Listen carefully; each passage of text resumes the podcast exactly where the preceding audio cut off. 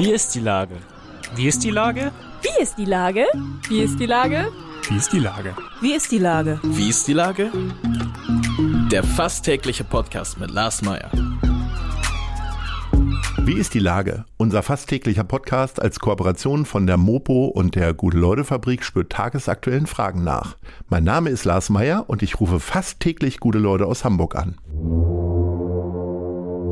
Unser Partner, der das in dieser Woche möglich macht, sind die Second-Hand-Kaufhäuser der Stadtreinigung Hamburg von Stielbruch.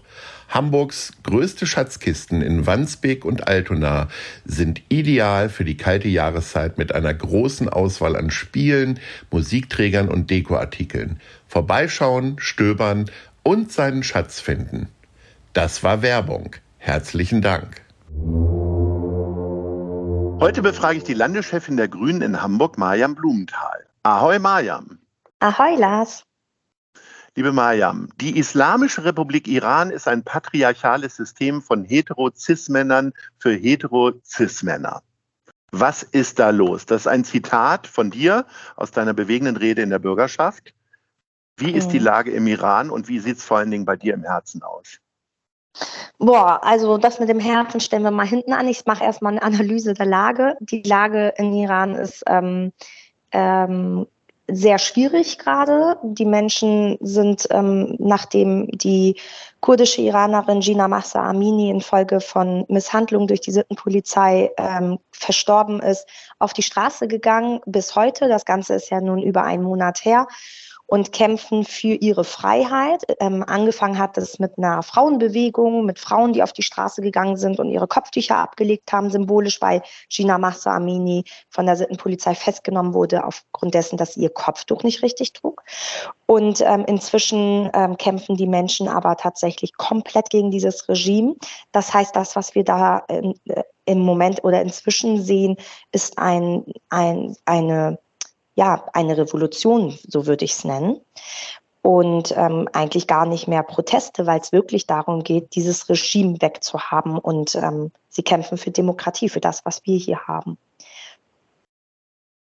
Und ähm, du bist da eifrig dabei, warst am äh, letzten Wochenende auch in Berlin auf einer mhm. Demonstration.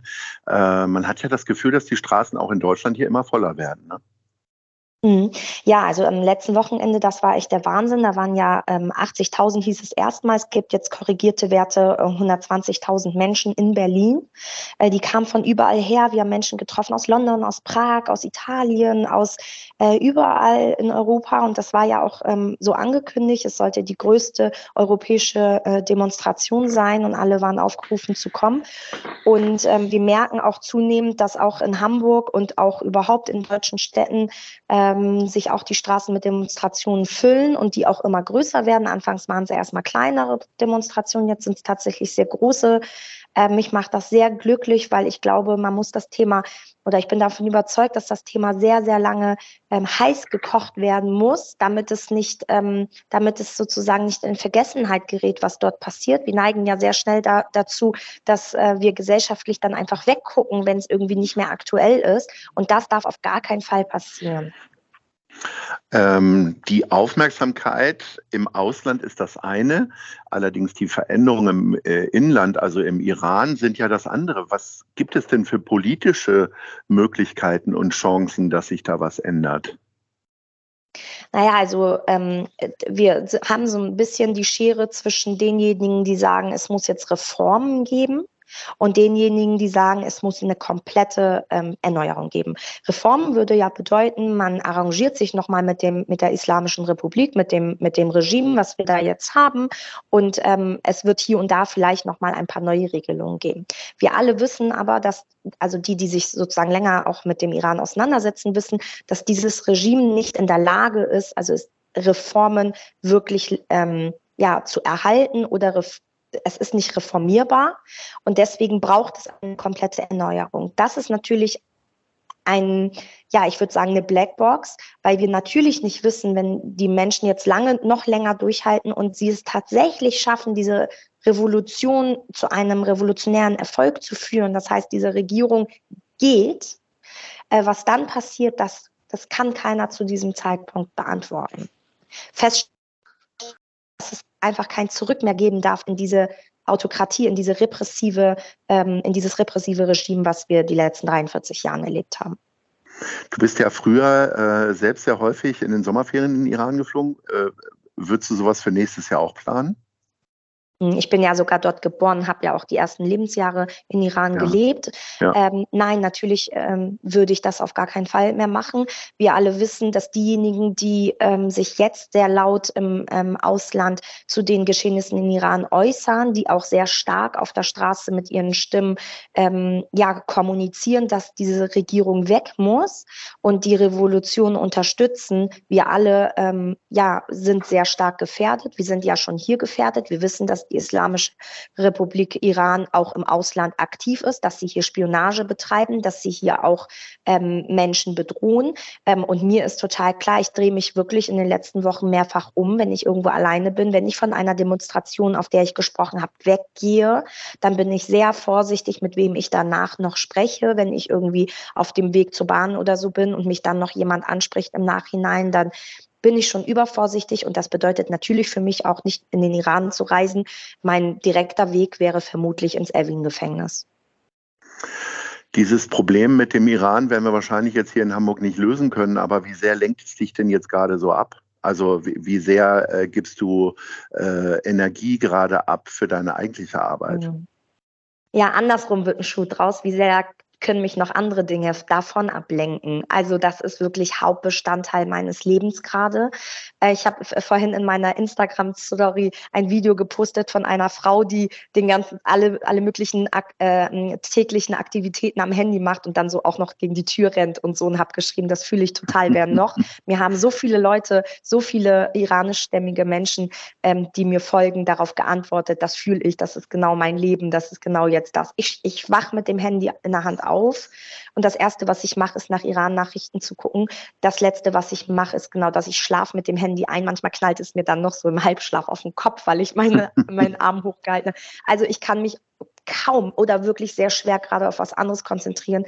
Aber im Ernst, wenn deine Familie gerade ähm, ja im Grunde ähm, Mördern ausgesetzt ist. Und ich meine nicht nur wirklich meine echte Familie, sondern Menschen, mit denen du dich nah fühlst. Das ist ja auch meine Heimat, ja. Ich habe ja zwei Heima Heimaten, mhm. Heimatländer. Das ist meine Heimat. Und wenn man das weiß, und ähm, dann kann man einfach nicht abschalten. Ja, und trotzdem gibt es ja hier in Hamburg auch genügend Probleme. Äh, Stichwort Wandsbek. Da seid ihr nach der Bezirkswahl, nach den Bezirkswahlen 2019 mit 15 Abgeordneten gestartet. Jetzt sind es nur noch zwölf und die rot-grüne Koalition ist geplatzt. Was, wie ist das hm. denn jetzt zustande gekommen oder wie sieht möglicherweise eine Lösung aus? Mhm. Ja, also das ist natürlich ähm, eine blöde Situation, in der wir uns in Wandsbek befinden. Aber man muss da auch ganz deutlich kommunizieren, das ist kein Problem, was wir innerhalb ähm, Fraktion oder Partei in Wandsbek haben. Das ist ein sehr freundschaftlich ko kooperatives Verhältnis, was sie da haben, sehr konstruktiv miteinander, also wirklich im Team. Wir haben kein Problem mit unserem ähm, Koalitionspartner SPD. Wir regieren seit Jahren zusammen. Auch das funktioniert super. Wir haben keine inhaltlichen Probleme, sondern wir haben eine Aneinanderreihung oder ähm, Verkettung sozusagen von ähm, ja, von ungünstigen Einzelfällen von Menschen, die sich einfach ähm, nicht mehr so identifizieren konnten. Wir haben uns ja sehr verändert in den letzten Jahren als Partei, ähm, beziehungsweise wir sind, es ist auch ein natürlicher sozusagen Wachstumsprozess gewesen, sowohl ähm, in der Mitgliedschaft als auch von den Strukturen her, als auch natürlich von der inhaltlichen Breite. Ne, wer regieren will, muss alle Themen können oder muss, muss sozusagen überall rein und Ideen haben für alles, was gesellschaftlich relevant ist. Und da muss man sich schon auch mit identifizieren können. An der einen oder anderen Stelle ähm, tut das dann vielleicht auch Altgedienten weh oder ähm, das klappt dann einfach so in diesem Team dann nicht mehr. Das muss man einfach so ehrlich Aber sagen. Aber diese Aneinanderreihung von bösen Zufällen, die hat mir, wenn ich die Hausaufgaben vergessen habe, aber auch nicht geholfen beim Lehrer damals in der Schule. Ähm, wie sieht denn jetzt eine Lösung aus? Genau, es muss natürlich jetzt eine Lösung geben. Ich habe ja eben gesagt, Rot-Grün arbeitet weiter, arbeitet ja seit Jahren gut zusammen. Daran wollen wir festhalten. Ähm, wir sehen da jetzt ähm, ja keinen Grund darin, dass, dass jetzt irgendwie ähm, der Wählerwille sozusagen übergangen wird und wir da jetzt irgendwie was anderes wollen. Darum ähm, wird es jetzt darum gehen, ähm, dass äh, ähm, wir schauen müssen, okay, ähm, die Mehrheit hat Rot-Grün nicht. Wie, ähm, in welcher Konstellation gibt es nicht nur eine Mehrheit, weil nicht nur darum kann es gehen, sondern in welcher Konstellation macht es inhaltlich auch Sinn, ähm, in einem Bündnis so zusammenzuarbeiten, dass man ähm, den Menschen in Wandsbek eine gute Politik weiterhin bieten kann. Und da sind alle jetzt gerade in Gesprächen und ähm, wir hoffen, dass so schnell wie möglich wir da zu einem, einer guten Lösung, äh, zu Sondierungs- und dann auch äh, zu ähm, ja, Koalitionsgesprächen kommen. Viel gute Politik wird meistens auch im Hamburger Rathaus gemacht. Das feiert sein 125-jähriges Jubiläum. Kannst mhm. du dich noch an dein erstes Mal erinnern, als du äh, das Rathaus betreten hast und wann war das? Boah, das war also alle sagen ja immer, sie gehen während der Schulzeit schon ins Rathaus. Ist bei mir so nicht gewesen. Ich war mhm. wirklich erst im Rathaus das erste Mal mit Mitte 20, also so wirklich richtig drin. Ne? Nicht nur vorne mhm. unten im Foyer, äh, wo man dann mal reingeht, wenn man in der Innenstadt ist und einfach mal so reinguckt aus Interesse, sondern wirklich in die Räume. Und zwar, weil mein Mann während des Studiums im Rathaus in dieser ähm, im Rathaus gearbeitet hat und die Führungen organisiert hat mit. Das heißt, und, äh, du kannst deswegen jetzt auch gut mitmachen.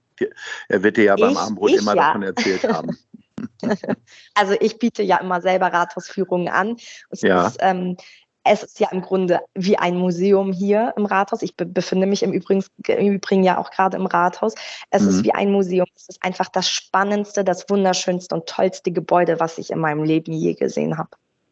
Zu tollen Sachen kommen wir jetzt äh, in unserer Top 3 zum Abschluss. Es geht um öffentliche Sportplätze. Du selbst hast ja sehr erfolgreich Basketball gespielt äh, und äh, bist immer noch sehr sportlich, trainierst selber auch eine äh, Kindermannschaft. Und ich würde gerne von dir wissen, wo es die schönsten öffentlichen Sportplätze gibt. Platz drei. Boah, aber da will ich mich gar nicht nur auf Basketball äh, konzentrieren, sondern mhm. äh, ich sage einfach mal Sportplätze, die für alle irgendwie relevant sein können. Würde mhm. ich sagen, Platz drei ist der Bergedorfer Skatepark. Oh, ja, sehr schön. Platz zwei. Warst du da schon mal? Nee, also nee. sowohl Skaten als auch Bergedorf sind beides nicht meine Fälle. Wobei es da jetzt gerade einen Lottogewinner gegeben hat in Bergedorf. Ich ahne ja, Jens Kerstern und äh, Thies Rabe, die beiden Senatoren, wohnen ja in Bergedorf. Wahrscheinlich hat einer von den beiden jetzt äh, diesen Lottogewinn abgeräumt. Vermutlich, ich frage Jens nachher. Ja, bitte. äh, und Platz zwei? Ähm, also Platz zwei ist für mich ganz klar Inselpark Wilhelmsburg. Da kann man einfach oh jede oh ja. Art von Sport treiben. Ja, das ist auch schon noch mehr mein Ding. Aber äh, dann kommen wir jetzt zu Platz eins. Ja, da habe ich jetzt lange überlegt. Platz eins, ich kann mich nicht festlegen. Ich würde sagen, alle Basketballplätze Hamburgs. Egal wo, die müssen alle wiederbelebt werden.